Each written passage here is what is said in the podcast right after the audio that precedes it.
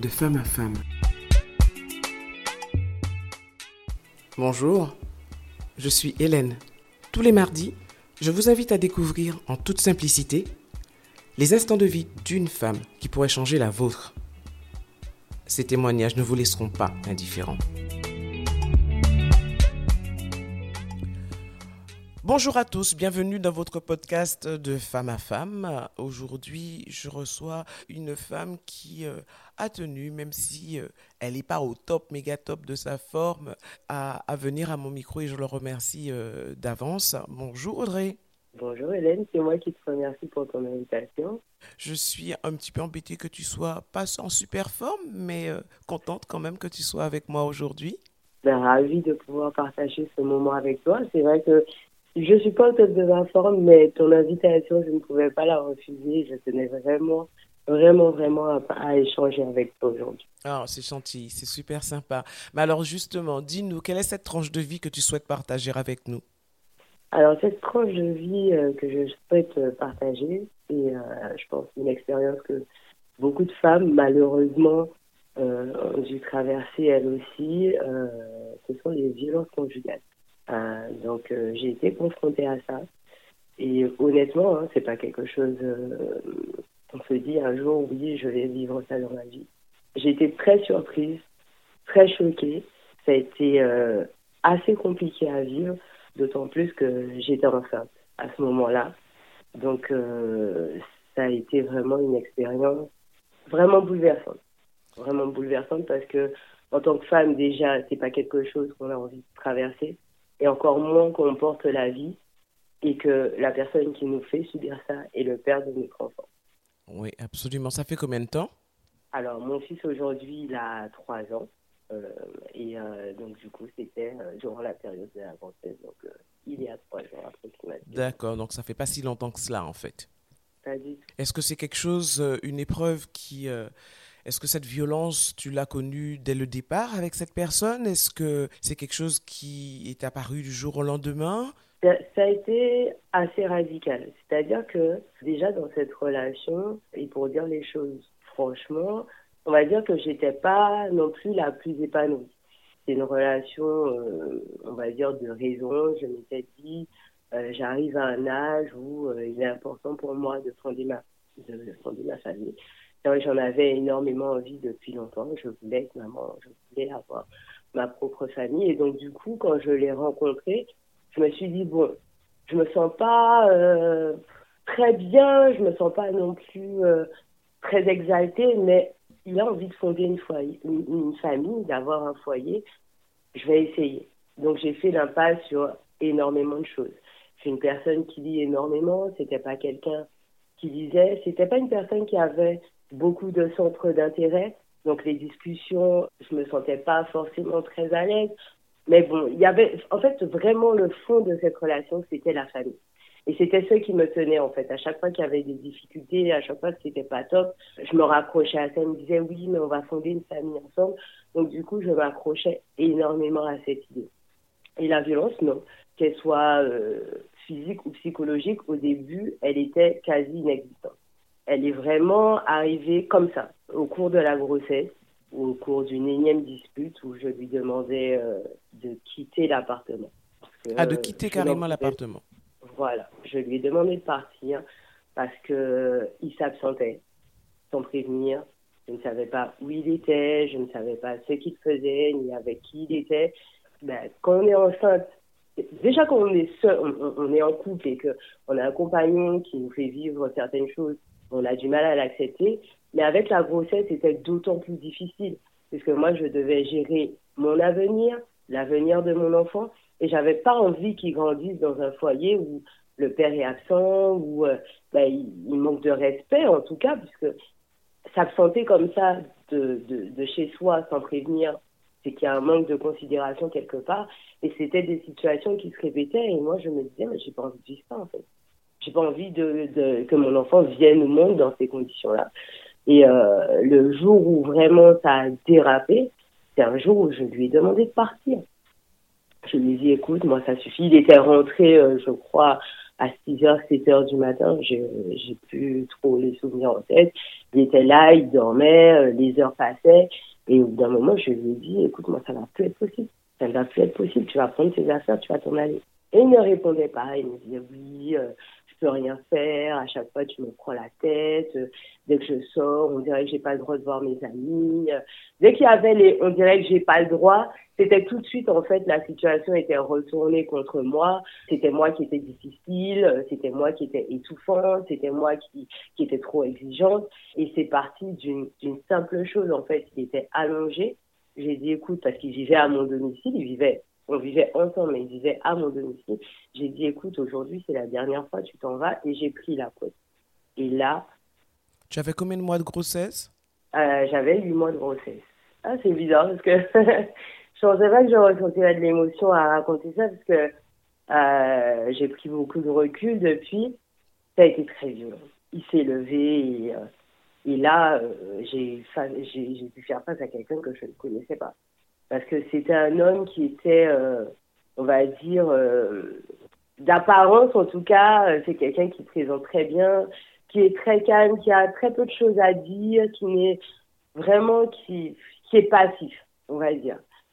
Et là, euh, il s'est levé, il m'a attrapé. Je euh, je vais pas rentrer dans tous les détails parce que vraiment la scène a été très très dure. Mais en tout cas, euh, il m'a projeté sur le lit. À huit mois de grossesse. Visage, à huit mois de grossesse. Frappé au visage, je, je, j'en ai vu des étoiles, quoi. Je savais même pas que c'était possible, en fait. je savais même pas que ça existait vraiment. On voit ça souvent dans les dessins animés comme illustration, mais c'est réel c'est réel. Et à ce moment-là, euh, j'épargne un peu le reste de la scène parce que c'est très très dur. Il y a comme une dissociation qui se fait en fait. Je vis ça, mais à ce moment-là, je me dis mais ça c'est pas possible. C'est clairement pas possible. C'est pas moi, Audrey, qui suis en train de vivre ça. Et je me dis un truc et je m'en souviendrai toujours à ce moment-là. Il y a cette phrase dans ma tête où je me dis mais ce qu'elle vit la meuf là, c'est chaud. Hein Genre, euh, c'est pas moi. je sors, je sors littéralement de mon corps et je vis ça. Euh, de l'extérieur. Et ton cauchemar a duré combien de temps? Alors, ça a duré, euh, ça a été très court parce qu'en fait, dans son excès, il se rend compte qu'il va trop loin. À un moment, je tombe aussi au sol, il essaie de me relever, je refuse son aide. Et là, ça s'arrête. Ça s'arrête. Et il s'en va pleure.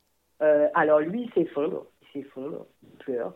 Moi aussi, je pleure et je, je lui dis, en fait, c'est ça, c'est donc ça. Parce qu'en fait, au début de notre relation, j'étais très contrariée parce que on s'investissait déjà, on essayait d'avoir un enfant et je m'étais rendu compte qu'il continuait à me tromper. Enfin, qu'il continuait à me tromper. En fait, comme je le disais depuis le début, j'avais fait abstraction d'énormément de choses parce que je voulais absolument fonder ma famille. Et ce jour-là, euh, je m'en étais prise à lui. Et il me dit, tu vois, tu vois ce que tu m'obliges à faire. Tu vois ce qui arrive par ta faute. Si tu si t'en étais papier à moi, je t'aurais jamais fait ça. Je t'aurais jamais frappé. J'ai dit, mais tu te rends compte que là, on est arrivé à un point de non-retour. Cette relation ne peut plus continuer. On doit se séparer et on s'arrangera pour notre enfant. Mais je ne veux plus vivre avec toi. Et là, euh, il est dans un état lamentable. Il est vraiment euh, plus bas que terre. Euh, il prend ses affaires, il s'en va.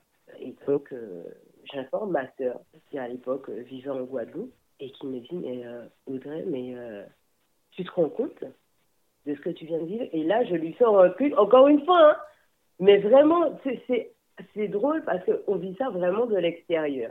Et je lui dis, mais c'est le père de mon enfant.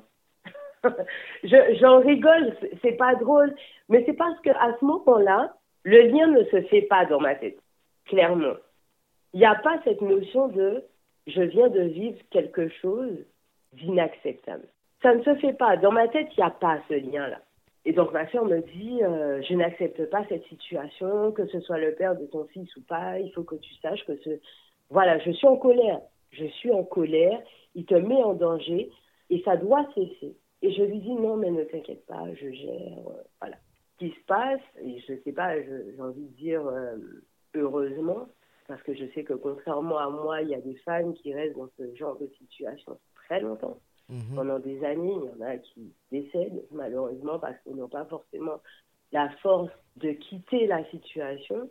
Et je reviendrai après, parce qu'en fait, c'est pas aussi simple qu'on peut le penser. Ce qui m'a vraiment décidé à sortir de cette situation, c'est que, voilà, bah, on se remet ensemble, parce qu'il me promet euh, euh, qu'on va faire. Je lui dis, voilà, euh, moi, je n'accepte pas.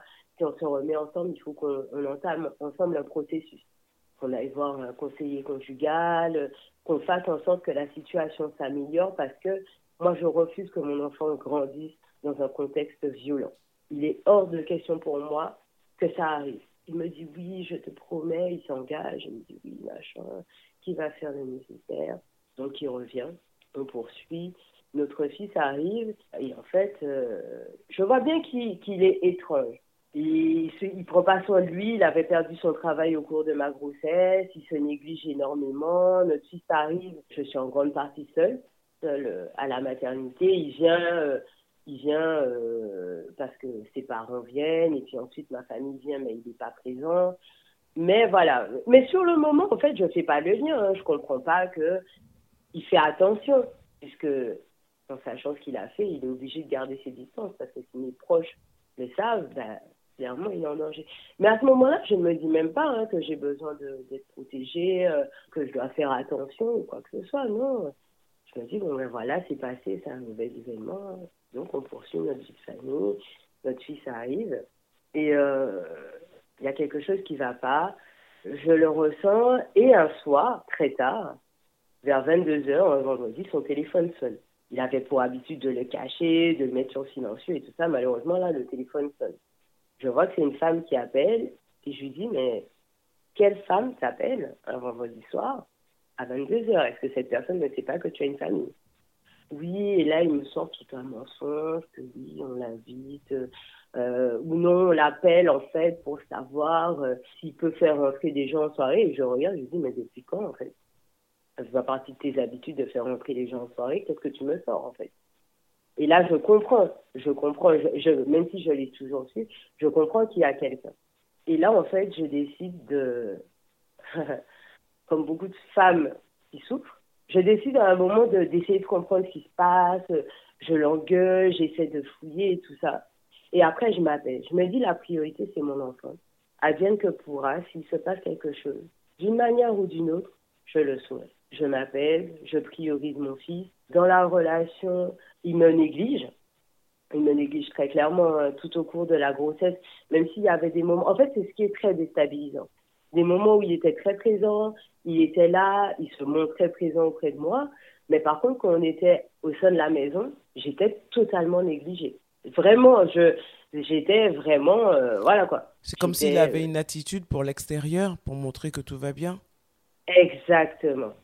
C'était vraiment ça. C'était à l'extérieur, euh, il me prend la main, il m'accompagne à mes rendez-vous médicaux. Mais arrivé à la maison, euh, même euh, un bisou, quoi. C'était trop. Je me rappelle d'une fois où je m'étais effondrée en larmes parce que j'avais besoin d'affection. Il était incapable de m'en donner. Et c'est son excuse, c'était oui, mais je suis gênée par ton ventre. Notre intimité, elle avait littéralement disparu. Et je sais que c'est quelque chose qui me faisait énormément souffrir. J'essayais de me renseigner sur Internet, j'en parlais à, mes sœurs, j'en parlais à une cousine qui était enceinte en même temps que moi et qui me disait que elle, son compagnon, c'était tout le contraire. Et je souffrais énormément de ça. Il me disait oui, mais euh, voilà, euh, je veux pas euh, toucher mon enfant. Alors j'essayais de comprendre. Je lui dis oui, mais notre intimité n'est pas obligée de se limiter en fait à, on va dire, au rapport en lui-même en soi, on peut avoir une intimité différente. Déjà de l'affection, de la tendresse, j'en ai besoin. Mais c'est oui, mais bon, euh, voilà quoi, t'es enceinte. Et c'était l'excuse en fait. Voilà, c'était l'excuse. Comme j'étais enceinte, euh, ça servait plus à rien en fait. Qui m'embrasse, euh, qui me donne de l'affection et encore moins qu'il ait des rapports intimes avec moi puisque je suis enceinte. et, et moi, c'était pas du tout comme ça que je concevais la maternité, ni ma féminité. Ça, c'était plusieurs éléments en fait que dont j'avais pas pris conscience. Donc je reviens à ce moment où euh, ben, j'ai conscience qu'il y a une autre femme. Au moment où je lâche prise et je me dis si je dois savoir quelque chose, je le saurai, ben l'occasion se présente. Un jour, notre fils est allongé, il devait avoir un mois et demi à l'époque. Le téléphone sonne à nouveau, sauf que lui, il est endormi. Et cette fois-ci, il n'a pas caché, il n'a pas eu le réflexe de le cacher, le téléphone est en charge. Le téléphone sonne à nouveau, je vois à nouveau le numéro de cette femme et je décroche. Mais sachant qu'il allait se lever et m'empêcher de poursuivre l'appel, je m'enferme dans la salle de bain. Et là, je découvre tout. Je découvre que depuis le début de ma grossesse, il a une double vie. Qu'il a rencontré euh, une jeune femme de 10 ans plus jeune que moi, qui est très respectueuse d'ailleurs, et que j'ai beaucoup remercié d'avoir eu cette ouverture d'esprit, de prendre la peine de discuter avec moi. Donc elle m'explique que oui, euh, qu'il est très présent, euh, qu'elle vit à Bordeaux et que tous les mois, il va la rejoindre. Et là, je tombe des nues, quoi. Je me dis, mais euh, j'ai bien vu qu'il était absent, mais loin de moi l'idée de me dire qu'il partait carrément, qu'il quittait le département. Elle me dit, oui, il insistait énormément pour qu'on puisse euh, fonder une famille. Je dis, mais c'est une blague. Elle me dit, il m'a dit qu'il n'avait pas d'enfant. J'ai dit, donc il a menti sur le petit être que j'ai mis au monde, en fait. Il a nié son existence. Et elle me dit, mais moi, euh, je n'accepte pas ça. Je refuse totalement cette situation. Il a insisté et elle m'explique des événements qui ont eu lieu le mois même où il a eu euh, les violences envers moi, où il était rentré et je ne comprenais pas pourquoi il était dans cet état. Et en fait, c'est parce que la jeune femme avait rompu avec lui. Et donc, du coup, toute la colère qui s'était déversée sur moi, j'ai compris d'où elle venait. Et euh, donc, elle m'explique dans les détails tout, elle me dit tout, elle me donne ses coordonnées. Et elle me dit s'il y a quoi que ce soit, on peut échanger. Et là, je sors de la salle de bain et je lui dis, maintenant je sais tout. Et il me regarde, mais avec un regard que je reconnais tout de suite, puisque c'est le même regard qui m'a lancé le jour des violences. Et je lui dis, tu vas faire quoi maintenant? Tu vas me frapper? Et il me regarde et il me dit, mais toi, tu sais pas. Moi, là, j'ai envie de te tuer, en fait. Waouh et euh, j'ai le réflexe à ce moment-là de prendre mon téléphone pour filmer. Mais malheureusement, je m'y prends mal et il s'en rend compte. Et là, il se met dans une colère, mais noire. Il se jette à mon cou. Euh, on commence à se battre dans l'appartement avec notre fils, hein, d'un mois, couché sur le lit il me, tord le bras, euh, il essaie de prendre le téléphone, il me dit je sais ce que tu vas faire, tu vas euh, euh, m'humilier sur les réseaux sociaux et je lui dis c'est la première chose qui te vient en tête. Tu te dis pas que j'essaie de me protéger, il me dit tu diras rien à personne. Et là vraiment, voilà encore une fois j'épargne les détails mais ça finit, j'ouvre la porte, je crie, je demande de l'aide sur le palier, les voisins n'ouvrent pas. Enfin, c'est un calvaire. Et je me dis, mais Audrey, une fois, mais pas deux. Pas deux, en fait. Là, tu es vraiment en train de vivre ce que tu es en train de vivre. Ça va pas être possible. Et là, il, essaie de s'en prendre à moi, en fait, parce qu'il veut absolument supprimer cet enregistrement. Donc, ça va loin. Il s'en va, il prend mon téléphone. Et il part avec. Et là, j'ai pas de, de moyen d'appeler la police. Parce que sur le moment, je me dis, je ne peux plus laisser passer. Je ne peux plus laisser passer. Je ne veux pas que mon fils vive ça. Donc, il va falloir que je fasse quelque chose. Je prends mon ordinateur, je contacte ma soeur, qui est en Guadeloupe, qui me dit Audrey, maintenant ça suffit. D'accord Tu appelles la police, tu fais quelque chose. Je sors, je vais sur le palier, je frappe chez mes voisins, complètement dans un état lamentable. Hein. et je leur dis vraiment Je suis désolée pour l'émotion. Hein. Surtout que les choses ont beaucoup changé maintenant, mais c'est vrai que d'en parler, ça bouscule énormément. Et ça fait remonter les choses. Voilà. Mais j'ai pas de colère. J'ai vraiment, j'ai vraiment pas de colère. C'est l'émotion du moment, les souvenirs qui ramènent à ça. Mais en soi, je n'ai plus ni de colère, ni de rancœur, ni de rancune, ni quoi que ce soit. Et je dis à mes voisins, écoutez, euh, je viens me faire frapper par le père de mon fils. Est-ce que vous pouvez appeler la police, s'il vous plaît? Et ils me disent, d'accord. Est-ce que vous allez bien? Est-ce que le bébé va bien? Et je dis oui. Donc ils appellent la police. Mais je ne pleure pas. Hein. C'est ce qui est drôle, en fait, j'ai mis du temps à pleurer parce que sur le moment, la priorité, c'est mon fils. Oui. La priorité, c'est de savoir s'il est bien et tout ça. Donc, voilà, je, je, je, ne peux pas me permettre de, de tout lâcher. mon fils compte sur moi. Donc, la police vient, j'explique la situation. Je leur dis qu'il a volé mon téléphone et on me dit d'accord, madame, on va faire le nécessaire. Est-ce que vous souhaitez porter plainte? Parce que ils ne forcent pas. Je pense qu'ils connaissent un peu ce genre de situation. Absolument. C'est la femme qui décide si oui ou non elle veut porter plainte, en effet. Il, me dit voilà, si vous souhaitez porter plainte, rendez-vous au commissariat, comme ça vous pourrez déposer votre plainte.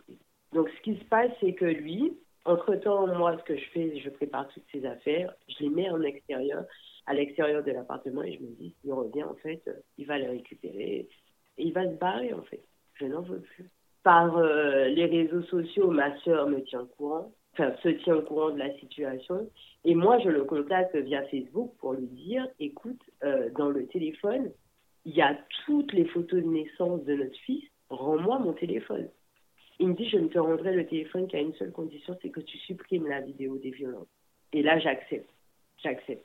Donc, là, avec le recul, je me dis, mais j'ai fait du dinguerie, il aurait pu, il aurait pu me tuer, il aurait pu aller beaucoup plus loin. Donc, il, il, était parti pendant plusieurs heures et il revient plusieurs heures après et je lui dis, par contre, moi, je sors récupérer mon téléphone, tu ne rentres plus chez moi.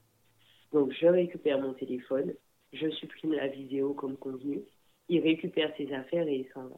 Et à partir de là, tout change. Tout change. Pour moi, c'est clair. La relation est terminée. Je n'y retournerai plus jamais. Mais dans ma tête, c'est radical. Et c'est là où je dis, j'ai cette chance en fait. J'ai cette chance de n'avoir vécu ça. C'est drôle de dire ça que deux fois. Tu as eu une clairvoyance et puis tu as voulu. voilà, qu'il fallait te mettre en sécurité. Exactement. C'est-à-dire qu'à ce moment-là, c'est mon enfant qui passe en premier. Et le fait que tu ne veuilles absolument pas que ton fils grandisse dans un climat de violence? Dans la violence. Pour moi, il n'y a pas d'autre solution possible. C'est la rupture ou rien en fait. Donc on se sépare. Je porte plainte assez rapidement. Je fais le nécessaire, je suis prise au sérieux et c'est ça aussi, encore une fois, dans mon malheur, j'ai eu de la chance parce que quand j'ai écouté euh, certains témoignages, je me suis rendu compte que d'autres femmes se sont retrouvés face à des policiers qui n'ont pas voulu prendre leur plainte. Mais il faut savoir aussi que c'était le, à l'époque le Grenelle euh, des violences faites aux femmes. Euh, Donc ils étaient largement sensibilisés par rapport à cela. Exactement. C'est vraiment tombé en plein dans cette période-là. Il y avait toute... Euh, toute une campagne par rapport à cela. Toute, toute une campagne en fait à ce moment-là. Et donc du coup, ils prennent ma plainte il m'explique que je dois, dans la mesure du possible, me rendre chez un proche au cas où il déciderait de revenir au domicile et que eux ils font le nécessaire. Ils avaient toutes les informations. Avais-tu un endroit où aller avec ton fils? Alors oui, juste au moment où je vivais ça, j'avais euh, ma soeur qui rentrait de congé, qui était euh, en vacances euh, en Guadeloupe et qui rentre. Et je lui explique la situation. Et elle aussi, elle tombe nues en fait. Elle me dit mais elle ne comprend pas, puisque connaissant le père de mon fils, tout le monde est à 10 000 lieues. D'imaginer qu'il puisse faire quelque chose comme ça. Exactement. Et je lui dis, je viens, elle me dit, prends toutes tes affaires, prends toutes vos affaires et viens à la maison, tu resteras le temps qu'il faut. Donc j'arrive. C'est drôle, vraiment, je, quand je dis c'est drôle, dans le sens où je ne pensais pas être aussi émue parce que, encore une fois, aujourd'hui, j'ai fait beaucoup de chemin et la situation n'a plus rien à voir. Est-ce que tu as toujours contact avec le père de ton fils? Exactement. Et en fait, ce qui a été douloureux, c'est que ça a été un très mauvais compagnon. Il a été violent vis-à-vis de moi, mais il a toujours montré énormément d'amour et d'attachement pour son fils. Donc, malgré les complications, malgré la plainte, il a toujours tenu à subvenir aux besoins de son enfant et être présent pour son enfant. Ça veut dire qu'il voit son fils régulièrement. Pour son enfant. Exactement. Donc, j'ai fait ce que j'avais à faire. Et je pense que c'est important, en fait, pour nous femmes qui vivons ce type de situation, de ne pas hésiter à porter plainte. Parce qu'on se dit souvent oui, mais... Euh, La peur des représailles, peut-être Voilà. De se dire que ce sera pire, en fait, si on porte plainte. Ou peut-être qu'on ne sera pas pris au sérieux, ou peut-être qu'on se dit... Euh, oui, mais j'ai eu un enfant avec. Ça n'excuse pas. Ça n'excuse pas tout, en fait. Parce que justement, s'il y a du respect et de l'amour pour la relation de couple, même pour, en fait, la famille, tout simplement, on n'en arrive pas là. Il y a d'autres solutions. Après, il faut savoir que c'est un homme qui a lui aussi énormément souffert, et j'en avais conscience. Je n'excuse pas son geste, mais je l'ai compris en fait. Parce que c'est quelqu'un qui a toujours eu du mal à s'exprimer et à mettre des mots sur ce qu'il vivait. Et malheureusement, pour lui, la violence était... Un mode d'expression Exactement. Son dernier recours, en fait. C'est-à-dire que face à une difficulté, il n'avait pas forcément d'autres moyens de communiquer. Alors je ne l'excuse pas. Je n'excuse pas son geste. C'est quelqu'un qui a demandé pardon. C'est quelqu'un qui a assumé la procédure. C'est-à-dire que suite aux plaintes, il y a eu un jugement. Il ne s'est pas défilé en fait. Il a été jusqu'au bout. Il a reconnu les faits Il a reconnu les faits et il a assumé ce qu'il a fait. Donc, il faut savoir faire la part des choses. Comme je le disais, oui, ça a été un très mauvais compagnon. Ça a été un homme violent vis-à-vis de moi. Mais j'ai toujours respecté cet investissement pour son enfant.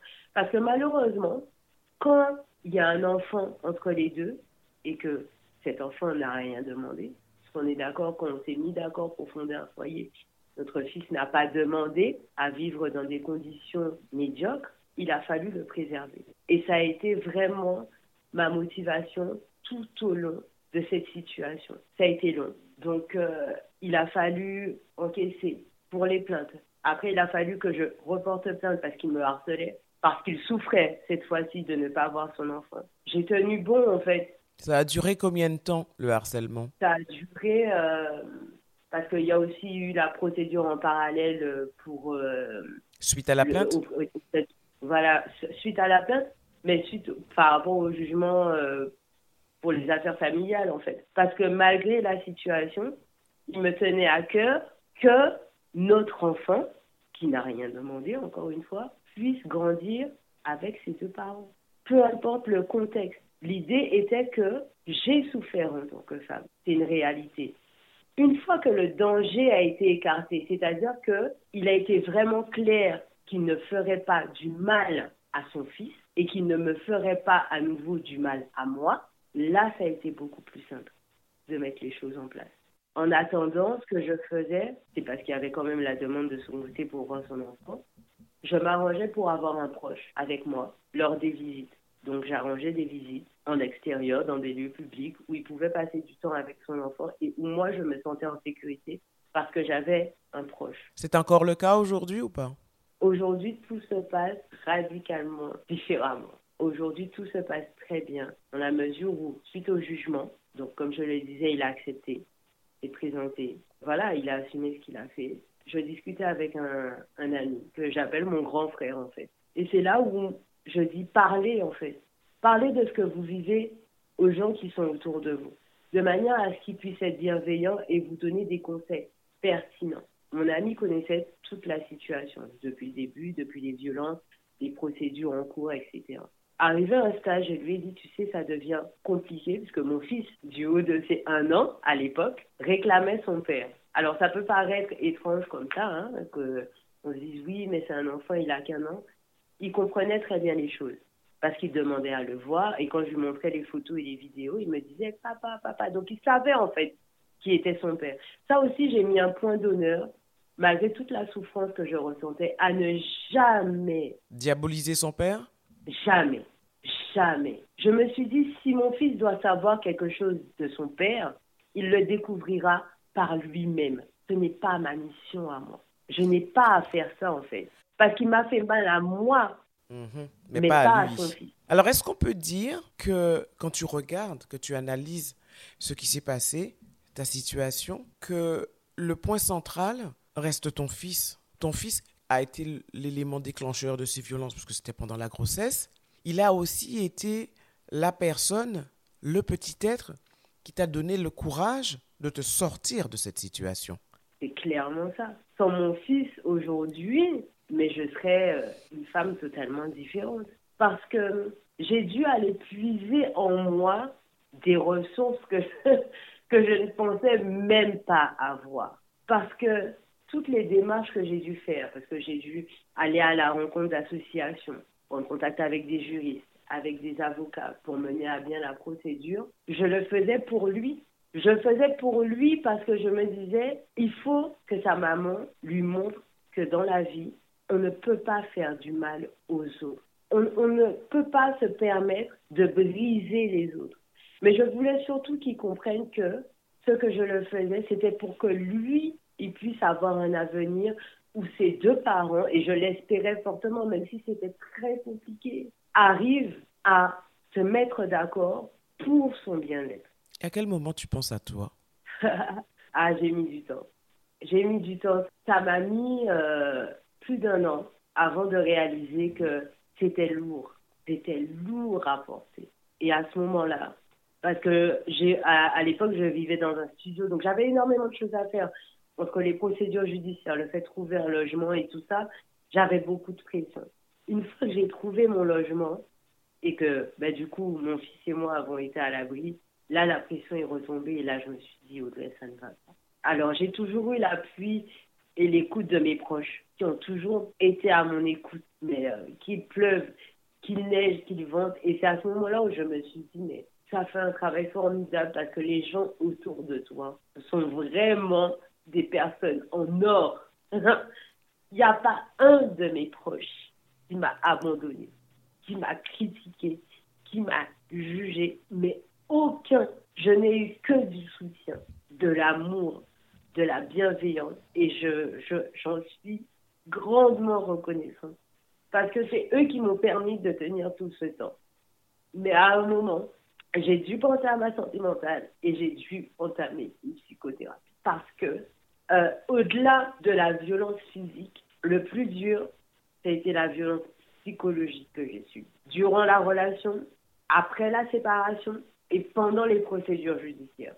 Et là, je n'y arrivais plus. J'avais besoin de parler de ce que j'avais vécu. Je savais que je n'y arriverais pas seule. Alors, je sais que pour nous, aux Antilles, c'est quelque chose de tabou. Euh, parce qu'on se dit oui, euh, si la personne va chez un psy, euh, c'est qu'elle est folle. c'est souvent taxé de, folie, alors qu'en fait, et c'est ce que je dis souvent, qu'on a mal à la tête, qu'on a mal au corps, on va voir le médecin généraliste, qu'on a mal aux pieds, on va voir le potologue, on a mal aux dents, on va voir le dentiste, ben, qu'on a des problèmes d'ordre mentaux parce qu'on a vécu des choses traumatisantes, on va voir un. C'est un médecin comme un autre. Depuis quand est-ce que tu, tu considères que tu es sorti de cette période? On va dire qu'on est obligé, qu'on a vécu ce genre de choses, de travailler sur soi tous les jours. Mhm. Parce que ça laisse des séquelles. Mhm. Voilà. À différents niveaux. On est obligé de continuer à travailler sur soi. Mais en ce qui concerne, en tout cas, la relation entre le père de mon fils et moi, c'est-à-dire notre entente cordiale en tant que parents pour le bien-être de notre enfant, on va dire que c'est depuis quelques mois, puisque avant, pour garder le contact, euh, je passais principalement par euh, la grand-mère de mon fils qui a fait un travail énorme elle aussi pour garder le lien, garder le contact, permettre les visites. Et ça aussi, hein, ne croyez pas que parce qu'une personne euh, est violente, que son entourage est mauvais. Ce n'est pas forcément le cas. Bien au contraire, je pense que eux aussi, ils ont été là pour le soutenir parce que se sont rendus compte qu'il a fauté et ils l'ont accompagné en fait dans sa paternité. Et depuis quelques mois maintenant, on discute directement. C'est-à-dire que pendant un, temps, il y a eu une période tampon où euh, voilà, on discutait par euh, personne interposée. Et depuis quelques mois maintenant, les rapports sont vraiment respectueux, apaisés. Il n'y a pas d'animosité, il n'y a pas de reproches ni de critiques. Nous sommes vraiment deux parents présent pour leur enfant. Il était même présent, euh, voilà quoi, à la rentrée de son fils parce que, encore une fois, et c'est ce que je dis, il faut savoir faire la part des choses. Une personne peut vous avoir fait du mal, mais ça ne veut pas dire que c'est une personne mauvaise. Alors, nous arrivons presque au terme de notre échange, Audrey. J'ai deux questions pour toi. Comment vas-tu aujourd'hui? À aujourd'hui. aujourd'hui, je suis vraiment une femme euh, pleine de vie. Je, et, et sans cette expérience, honnêtement, je, je ne serais pas du tout la même personne. Je serais restée dans, une, dans un espèce de confort qui ne m'aurait pas permis d'aller justement, comme je disais, puiser dans des ressources que je ne pensais même pas avoir. Aujourd'hui, je suis une femme pleine de joie qui vit, mais euh, Et qui a conscience de sa puissance. Mais clairement, parce que j'ai eu conscience que pour faire tout le travail que j'avais fait sur moi et accepter, travailler dessus, demander de l'aide, reconnaître que la personne qui m'avait fait souffrir avait elle aussi besoin d'aide, ça demande de faire preuve de résilience. La deuxième question que j'ai pour toi, Audrey, oui. qu'est-ce que tu dirais, parce que tu étais jeune à l'époque, je crois. Euh, oui. Qu'est-ce que tu dirais à une jeune femme qui se retrouve euh, face à une, une telle situation, sachant que les environnements sont différents, toutes les vies sont différentes, toutes les personnes sont différentes, mais qu'est-ce qu'est-ce que tu aurais à leur dire à ces femmes? Moi, ce que je dirais, c'est partez, partez. Dès le premier coup, dès la première gifle, dès la première parole rabaissante, dès, dès le premier événement qui vous semble anormal, faites-vous confiance. Si vous sentez que ce n'est pas normal, ça ne l'est pas. Partez. Ensuite, parlez parce que souvent, on est confronté à la culpabilité et à la honte. Parce que dans ce genre de situation, on a tendance à penser que c'est nous les fautifs. Que si on en est arrivé là, c'est de notre faute. Et c'est ce que je disais euh, tout à l'heure. Les gens ne comprennent pas forcément pourquoi on reste, mais on est sous emprise. C'est difficile à comprendre parce qu'on se dit oui, mais c'est quelqu'un qui te fait du mal, comment tu peux être sous emprise? Il y a tout un mécanisme en fait dans les violences conjugales, qui, qui n'est quasiment pas perceptible, que heureusement les psychologues et autres accompagnants comprennent et arrivent à nous expliquer. Mais pour déconstruire ça, c'est un travail énorme. Donc, avant de juger, il faut comprendre que la personne qui n'arrive pas à s'en aller est sous emprise. Et souvent, ce qui nous bloque, c'est qu'on est enfermé. On est enfermé dans la relation on est souvent très isolé avec le compagnon parce qu'on s'éloigne de la famille, on s'éloigne des amis et on ne parle pas. Et donc, du coup, on n'a pas d'issue. Parler. Parler tout de suite. Parler dès le début. Parler dès la première gifle. Parler dès le premier, la première chose qui vous paraît suspecte. Et si vous avez un entourage bienveillant, c'est pour ça aussi qu'il faut être bien entouré, vous verrez en fait qu'on vous alertera tout de suite sur le caractère anormal de la situation et qu'on vous aidera en fait à en sortir. Ne restez pas enfermé et même si je dis ne culpabilisez pas, c'est le cas. Une femme battue va culpabiliser, elle va penser que c'est de sa faute, elle va penser que ça se justifie parce que le compagnon en face va le lui faire croire. Ils ont les arguments, ils ont les mots, ils ont les attitudes. Ils savent retourner une situation. Ils savent à la fois nous faire du mal et nous faire du bien de façon à trouver un équilibre qui n'en est pas un, mais qui nous permet, qui, qui, nous permet de rester sous leur emprise. Donc, deux choses. Partez dès le début, parce que la violence dans une relation n'est pas normale. Et ensuite, parlez, parce que c'est ce qui va vous permettre d'être plus libre, en fait et de choisir. Parce que tant qu'on n'en parle pas, les autres ne savent pas. Comme je le disais, autour de moi, le père de mon fils passait pour un ange. Et pourtant, ce n'était pas le cas. Mais encore une fois, je n'ai aucune animosité, ni aucune colère, ni aucune rancune vis-à-vis de lui. C'est un très bon père. Je sais que ça peut paraître dur comme ça. Je, veux, je sais que ça, ça peut paraître complètement contradictoire, mais sachons faire la part des choses. Une personne qui a fait du mal n'est pas forcément une personne mauvaise. C'est sur cette phrase que notre échange se termine. J'ai été vraiment touchée de te recevoir, Audrey. Merci pour l'émotion que tu as fait passer, mais celle qui est remontée aussi chez toi, en fait. Même si aujourd'hui tu es une femme euh, joyeuse, une femme puissante, une femme qui, qui aime la vie, qui adore son fils. Ah oui. Il n'empêche que quelquefois, revenir sur certains souvenirs peut générer beaucoup d'émotions.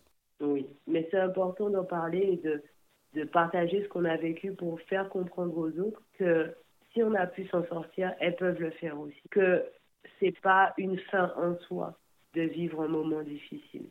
Après, la vie continue.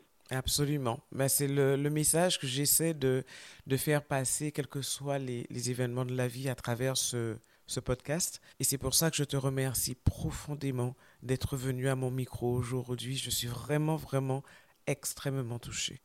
C'est moi qui te remercie et bravo. Bravo pour ce que tu fais, le travail que tu fais auprès des femmes, parce que c'est vraiment quelque chose de magnifique. Merci à toi, Audrey. Je te dis à bientôt. À bientôt. Et prends grand soin de toi. Mais ça, je sais que tu. Maintenant, tu sais tu prendras soin de toi. Ah oui, largement. à très bientôt alors. Bye bye. À bientôt. Au revoir.